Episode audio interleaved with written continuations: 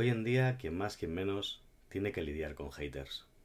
Todos tenemos redes sociales y estamos expuestos a comentarios de personas anónimas que llenan nuestras redes sociales de comentarios insidiosos, críticas y todo tipo de negatividad.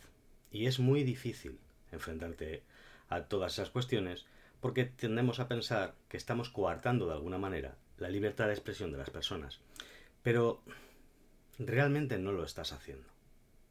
Lo que pasa es que los haters quieren que creas que el malo eres tú. Que ellos simplemente están opinando sobre algo que has escrito en Twitter o sobre algo que has dicho en un vídeo en YouTube. Por eso he hecho este vídeo. Para que te elijas a ti. Y encima no tengas remordimientos, porque los haters no tienen remordimientos. Y desde luego no tienen buenas intenciones. Pero ¿cómo saber si una persona está expresando legítimamente su opinión y separarla de la gente que simplemente te quiere dañar? Yo sigo un protocolo, siempre el mismo, para todo el mundo igual, para ser democrático. Entonces, lo que hago es, cada vez que veo un comentario que yo creo que es insidioso y que pretende dañarme, contesto, educadamente.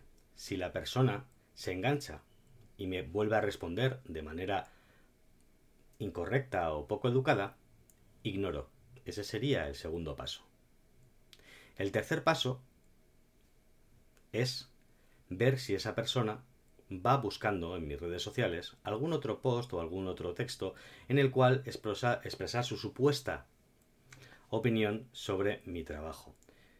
Eh, y si sigue con esa actitud negativa, entiendo que a una persona le puede parecer mal un comentario, un texto, un post, un vídeo, pero no todos.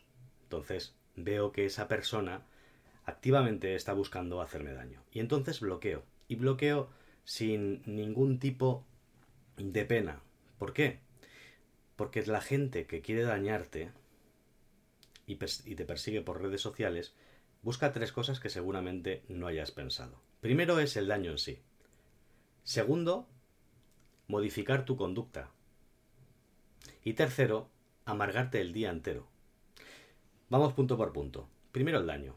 Te dicen algo que no te gusta y te dañan emocionalmente y luego ese enfado persiste en tu cabeza durante los días y ya te está quitando energía. Segundo, cambia tu manera de pensar. ¿Cuántos comentarios, cuántas críticas no han hecho que no escribas cierto comentario por miedo al que dirán?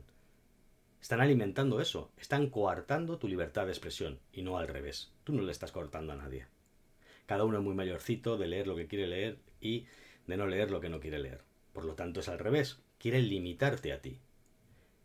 Y tú no tienes que limitarte. Y tercero, quieren meterte el miedo en el cuerpo. Esto es muy importante y muy sutil. Una persona que te odia, una persona, un hater, que te persigue y acosa por redes sociales, lo que hace es jugar con tu miedo y psicológicamente te tiene controlado, porque nunca sabes cuándo te va a contestar mal. Y entonces te descubres un buen día mirando y actualizando tu perfil en redes sociales, viendo, a ver qué ha dicho, a ver qué ha dicho ya te ha metido en su juego, ya te ha metido en su mundo, ya te está arrastrando a su miseria. Y eso no lo puedes permitir. Y no lo puedes permitir porque en tu vida hay gente que disfruta de tu luz, que disfruta de tu buen humor, que disfruta de tu trabajo, que disfruta de tus textos, de tus vídeos, de aquello que compartes con el mundo. Y tienes que proteger eso. Por lo tanto, y resumiendo, cuando creas que alguien te está poniendo comentarios que pretenden dañarte, Utiliza el método. Contesta amablemente y si ves que la persona se enciende, ignórala. Si la persona, al ignorarla, persiste en su comportamiento y sigue comentando otros posts, otros vídeos y otras cosas que tú hagas de manera dañina, bloqueala directamente. No pienses que le estás coartando la libertad de expresión. La persona recuerda que te hace eso, lo que pretende es que cambies tu conducta, por lo tanto te intenta limitar la libertad de expresión a ti, te quiere hacer daño y te quiere meter miedo en el cuerpo, porque nunca sabes cuándo va a contestar. Entonces lo que quiere es controlarte. Y tú no puedes permitir que eso suceda. No puedes permitirlo porque tú te debes a ti mismo y te debes a las personas que confían en ti y valoran lo que tú compartes. Y hasta aquí mi mensaje de hoy. Hoy cargadito como el café. Espero que te haya gustado. No olvides suscribirte cada día te dejo un mensaje con mis mejores deseos o pensamientos para que tengas un excelente día y te sientas un poco menos solo. Así todos nos hacemos compañía. Que tengas un gran domingo.